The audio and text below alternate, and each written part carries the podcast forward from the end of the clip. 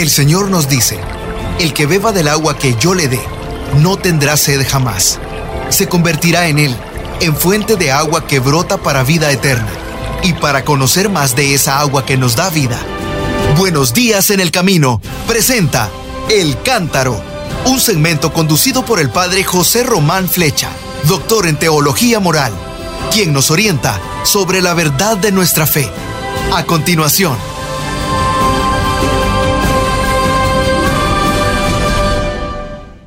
Mis queridos hermanos, buenos días nos dé Dios. Buen día del apóstol Santiago Apóstol. un día para recordar, un día para meditar.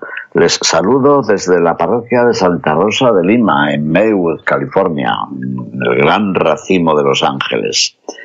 Bueno, ¿y qué podemos decir de Santiago Apóstol? Lo primero que podemos decir es que, que no se llamaba Santiago, claro, ¿Cómo se llamaba? Se llamaba mm, Jacob. Jacob como, como qué? Como uno de los hijos de Esaú. O compañero de Esaú, perdón, como uno de los hijos de Isaac, Esaú y Jacob. Ese nombre en italiano es eh, Giacomo, en francés es Jacques, en inglés es James, y en español tenía que ser Iago, pero gracias a la devoción y por el camino a, su sepulcro, pues había que añadir siempre el prefijo sant, sant. Bueno, pues dicho así rápidamente, como nos suele pasar, pues decíamos Santiago, Santiago. Y ahí quedó, ahí quedó el Sant pegado al nombre de Iago o de Jacobo para siempre. Claro que hay algunos que no se fijan en esto y entonces lo llaman San Santiago. No, pues eh, eso es ya demasiado. es llamarle dos veces santo, porque no le pegaría mal, pero si quieren solo llamamos tres veces San San Santiago. ¿Les parece bien la broma? Bueno, pues ya sabemos. Jacobo es un nombre muy antiguo, tan antiguo como el pueblo de Israel. Y este otro Jacobo al que nos referimos hoy, ¿quién era? Mm, conocemos a su familia, ¿verdad? Era hijo de Zebedeo y de Salomé, y por lo menos tenía un hermano que se llamaba Juan. Y sabemos que eran pescadores en el lago de Genesaret, de Galilea. Y sabemos que Jesús, pasando por la orilla del lago, los vio un día con su padre Zebedeo y los llamó. Le dijo, ya, síganme. Y los dos hermanos dejaron a su padre, dejaron la barca, por supuesto dejaron las redes, que eran las que estaban remendando un poco, revisando a ver si se habían roto, si se habían enzarzado o enredado, nunca mejor dicho, ¿verdad? Las redes enredadas en alguna piedra. Así que dejaron lo que era su vida y siguieron a Jesús. ¿Y qué iban buscando? Le siguieron porque le habían oído ya hablar en alguna parte, difícilmente. Estarían pescando y no tenían tiempo para ir a escucharle en algún discurso. Le siguieron porque vieron que también había llamado a un tal Simón, al que Jesús le llamaría Kefas, es decir, piedra, y a su hermano Andrés. Y además a lo mejor escucharon, a lo mejor oyeron que Jesús les había dicho, vengan y les haré pescadores de hombres. Y quién sabe si Cebedeo no les había indicado un futuro más amplio, así que Jacobo y Juan dijeron, ah, que nos va a hacer pescadores de hombres, eso suena bien. Eh, tú, hermano, deja ir las redes y vamos aquí con nuestros colegas Simón y Andrés y sigamos al Señor. Bueno, ustedes me perdonan que me invente yo todo el momento de su llamada. Mm, también me pregunto si no le seguirían buscando algo de poder. ¿Quién sabe? Lo que sí me pregunto también es cuánto tiempo tardaron en aprender que seguir al maestro los iba a llevar a servir, a servir, sí, a servir, a servir a los más humildes de la tierra. Bueno, pues esas son algunas de las preguntas que nos asaltan en la fiesta de este, de este discípulo al que Jesús con su hermano llamaba Boanerges. ¿Cómo que Boanerges? Eh, sí, sí. Significa los hijos del trueno, que en hebreo equivale a un adjetivo, así que Jesús parece que los llamaba los atronados a los dos hermanos. ¿Y por qué? Ustedes recuerdan que en una ocasión Juan, Juan no el Bautista, sino Juan, el hermano de Jacobo, el hijo de Zebedeo y Salomé, se acercó a Jesús y dice, Maestro, fíjate qué cosas pasan, ¿eh? Pero si es que hay gente tan entrometida, nos hemos encontrado con uno que va por ahí expulsando demonios. Y Jesús debió decir, bueno, está bien, ¿no? Ya, pero es que, es que lo, lo hace en nombre tuyo. Y seguramente Jesús diría, ah, pues qué bien, que me conoce de algo. No, pero es que expulsa demonios, lo hace en nombre tuyo, pero no viene con nosotros, no es de los nuestros, maestro, no es de los nuestros. hoy actitudes de ese tipo se repiten también hoy, ¿eh? No es de los nuestros, no es de nuestro grupo, no es de nuestro ministerio, no es de nuestra parroquia, no es de nuestro color. no celebra la misa como nosotros. ¿Qué sé yo? Unas cosas así decimos también hoy. ¿Y Jesús qué respondió? Así que expulsa demonios y los expulsa en mi nombre. Y eso parece que funciona. Pues no se lo impidan. ¿Por qué? Porque el que no está contra nosotros está con nosotros. En cierto modo, ese es de los nuestros. Buena lección de Jesús. Una lección, diríamos hoy, de tolerancia, más todavía, de acogida, de hermanamiento. Pero después de esto Jesús se vuelve a los dos hermanos y les dice, ay, ay, ay, con razón les llamo yo a ustedes los atronados. Parece que tenían la cabeza llena de truenos. Es verdad, yo, sé que con frecuencia a Juan lo presentamos como muy sencillo, muy humilde, muy, muy virginal, muy jovencito, pero en esta ocasión dio razones para pensar que tenía su geniecito, ¿eh? Y Jacobo también, porque no le corrigió. Bueno, y tenemos otra ocasión también. Jesús les dijo lo mismo. Maestro, hemos ido a pedir alojamiento para ti en esa aldea. Bueno, son samaritanos, ya se sabe cómo son los samaritanos, no nos pueden ni ver, fíjate. En cuanto vieron que éramos galileos, les dijimos que íbamos de peregrinación o de camino hacia Jerusalén, dijeron, no hay alojamiento para ustedes, nada, ni siquiera en el pajar, ni en el enar, ni en la cuadra de los animales. Jesús parece que se cayó, como queriendo decir, bueno, sí, normal, ¿qué vamos a hacer? Pero estos dos hermanos añadieron algo más.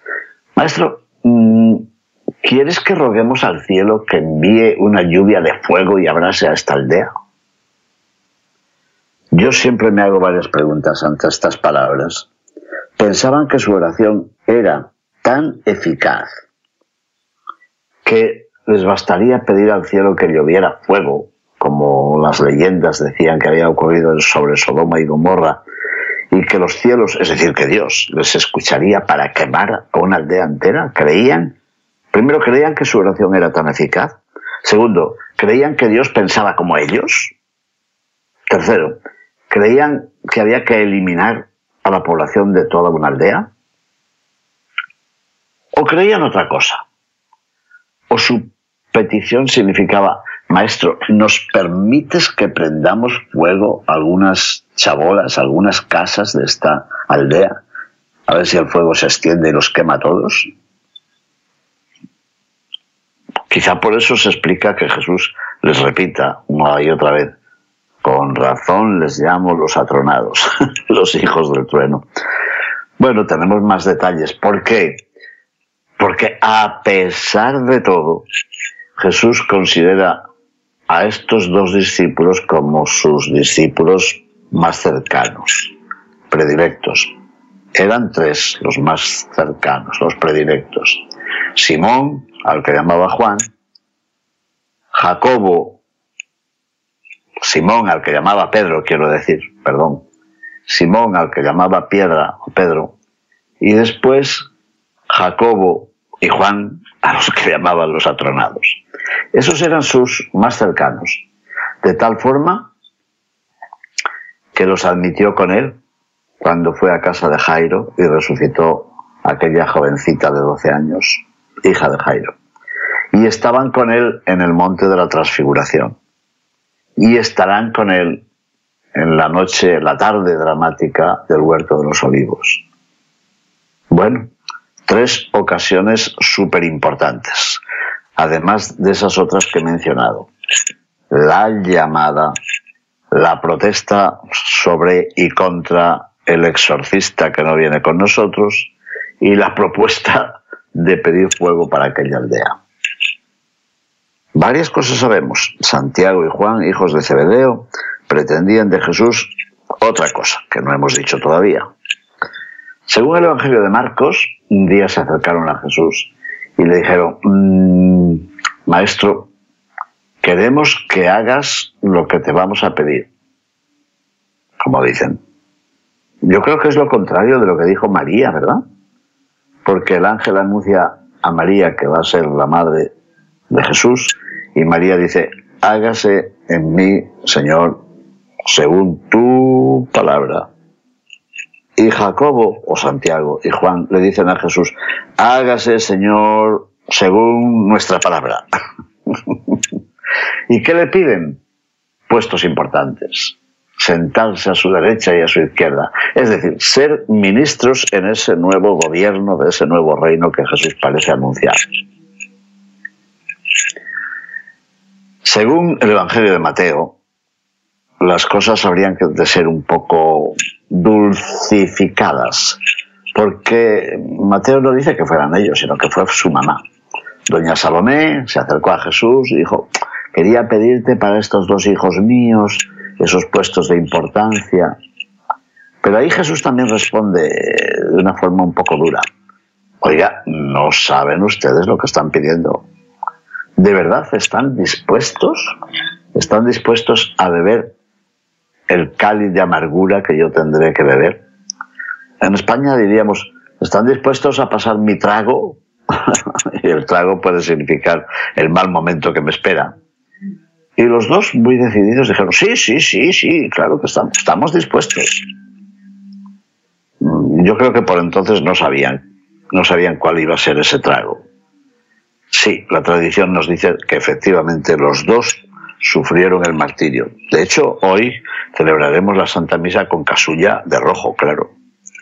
Bueno, Jesús contestó a su petición, preguntándoles si estaban dispuestos a aceptar el dolor y la muerte que él mismo habría de apurar. Estaba claro. La grandeza en el reino de Dios no se alcanzaba por el camino del poder, se alcanzaba por el camino del servicio a los demás. Lo hemos dicho estos días en la reunión imponente de la metanoia. El camino de Jesús no pasa por el poder, sino por el servicio y por la entrega. Habría que aprenderlo. Los dos hermanos ya sabemos, respondieron que estaban dispuestos, sí, estaban dispuestos. Y efectivamente, un día entregarían la vida por el Evangelio. Pero sus pretensiones de grandeza reaparecen entre líneas en estos textos sagrados. El mensaje de Jesús era claro, pero no era fácil de admitir. No era, porque he dicho no era.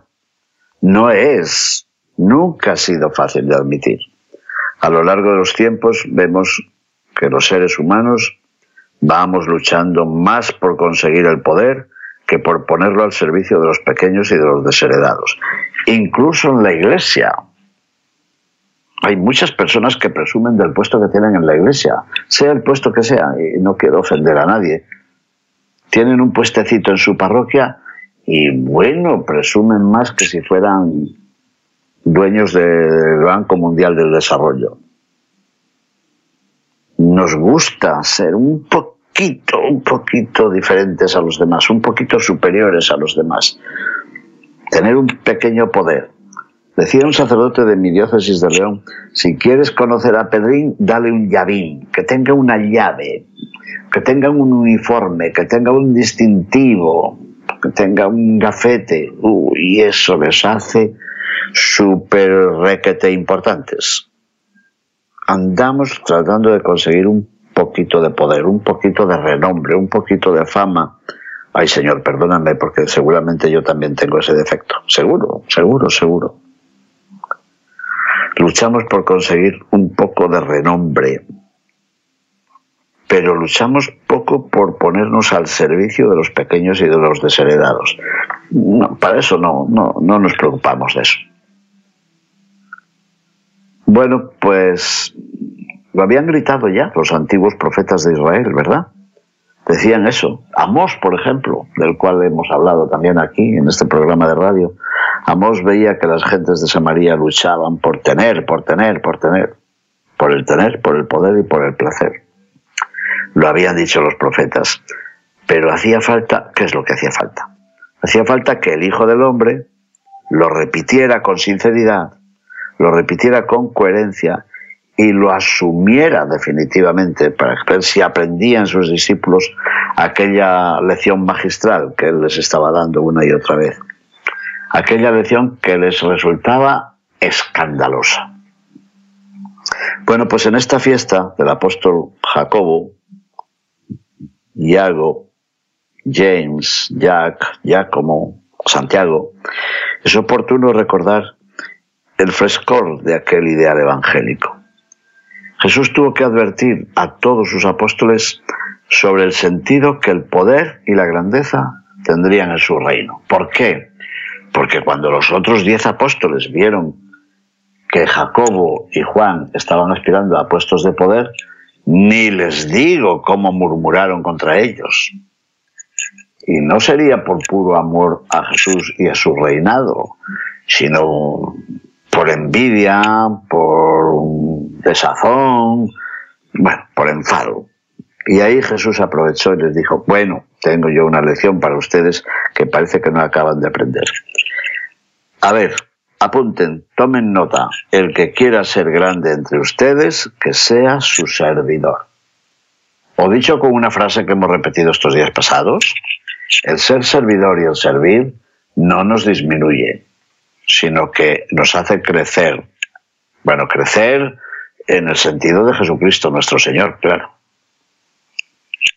El que quiera ser grande entre ustedes, que sea su servidor. Bueno, miren, no se trata de hacernos los mártires, no. Por eso nos criticaba Friedrich Nietzsche, ¿verdad?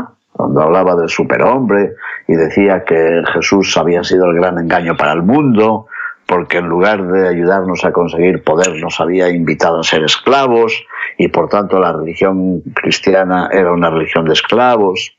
Bueno, o él no entendió nada o nosotros no habíamos vivido de acuerdo con ese mensaje. No, no se trata de matar el razonable empeño de crecer, de madurar, no. Pero es preciso reconocer que la grandeza no radica en el tener, sino en el ser. No es grande quien aplasta, no es grande quien avasalla a los demás, sino quien sabe vivir, vivir conviviendo y vivir desviviéndose por los otros, como he dicho muchas veces. El que quiera ser primero entre ustedes, que sea su esclavo. ¡Uy, qué difícil! No se trata de arrancar el legítimo deseo de superarse y de avanzar en la carrera, que no.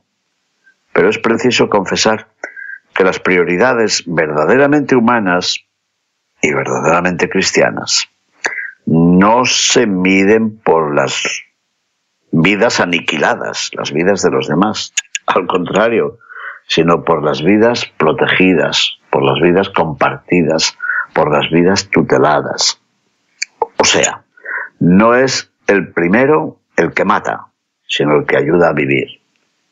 Mm, esto lo digo con mucha preocupación, viendo las leyes que tratan de difundir la muerte, sea por el aborto o por la eutanasia, o por eso, eso tan serio de lo que hablé ayer tarde en el salón de la parroquia de Santemidius, en Los Ángeles. Eso que se está avicinando, avecinando, acercando, que sería una ley para el infanticidio. Que los papás puedan pedir la muerte de un hijo que ya llega a los 10 años, pero tiene una enfermedad no sé qué, que no es como nosotros esperábamos, que no crece como... Bueno, pues lo vamos a eliminar pacientemente, sin dolor, claro. Ay, señor. Eso está ahí, ¿eh? Está ahí a la puerta.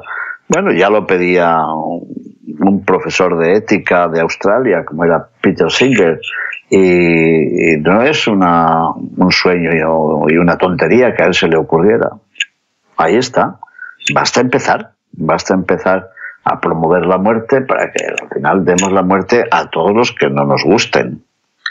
Matamos a este porque no es del sexo o del género que debería ser. Ya está. Matamos a este otro porque es un esclavo, a este otro porque es de otro color o de otra raza, a este otro porque no es de mi religión. Pues eso nos contó un alumno mío de Libia, en la Universidad Pontificia de Salamanca, que era musulmán, claro. Hay que matar a los infieles. ¿Y quiénes son los infieles? Le preguntamos. ¿Quién va a ser? Ustedes. pues fíjate, más seguro en la vida. O matamos al que no piensa como nosotros y no es de nuestro partido político. Lo hemos visto en campañas de elecciones políticas muy recientemente. Y además te lo dicen. Te ponen una diana sobre la persona a la que había que eliminar. No me lo estoy inventando. Podríamos decir mm, hasta nombres y apellidos.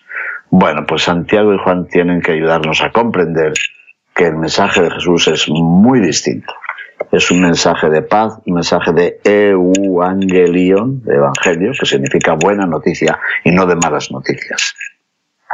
Yo hoy quiero pedir y les invito que me acompañen, sigamos por, por nuestra España, que tiene por patrón a Santiago, que pidamos por todos los peregrinos que pasan por mi ciudad natal de León, camino de Santiago.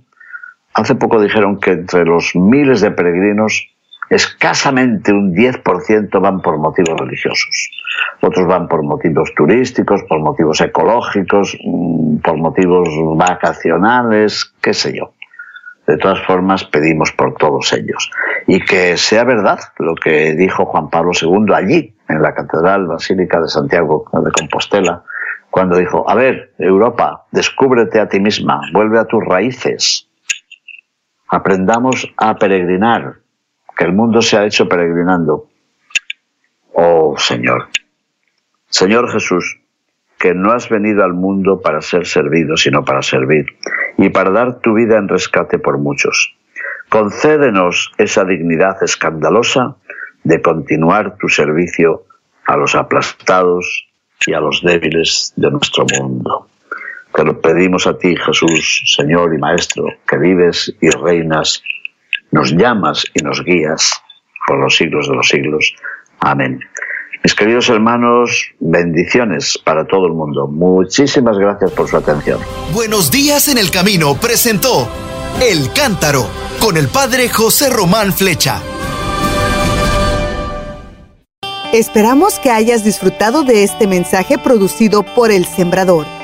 Si resides en Los Ángeles y a sus alrededores, recuerda que puedes ver la programación de ESNE las 24 horas al día a través de la señal abierta digital en canal 56.2 y por la radio. También nos puedes escuchar y ver por medio de la aplicación ESNE en tu celular. Búscanos en las redes sociales y en nuestro canal de YouTube como Noel Díaz ESNE. No te pierdas la gran variedad de mensajes y artículos religiosos para el crecimiento de tu vida espiritual. El número de nuestras oficinas es el 773 777-7773 y puedes visitarnos por internet a elsembrador.org. El Sembrador Nueva Evangelización. Gracias por ser parte de esta gran familia. ¿Sabías que? La 540M en Salinas, California es la primera estación de ESNE, con programación 100% católica totalmente en inglés, y la gran noticia es que la puedes escuchar en cualquier parte del mundo a través de la página jesusthesower.com y de la aplicación ESNE. Pasa la voz a tus hijos, amigos y familiares que se comuniquen mejor en inglés para que reciban el mensaje de la palabra de Dios.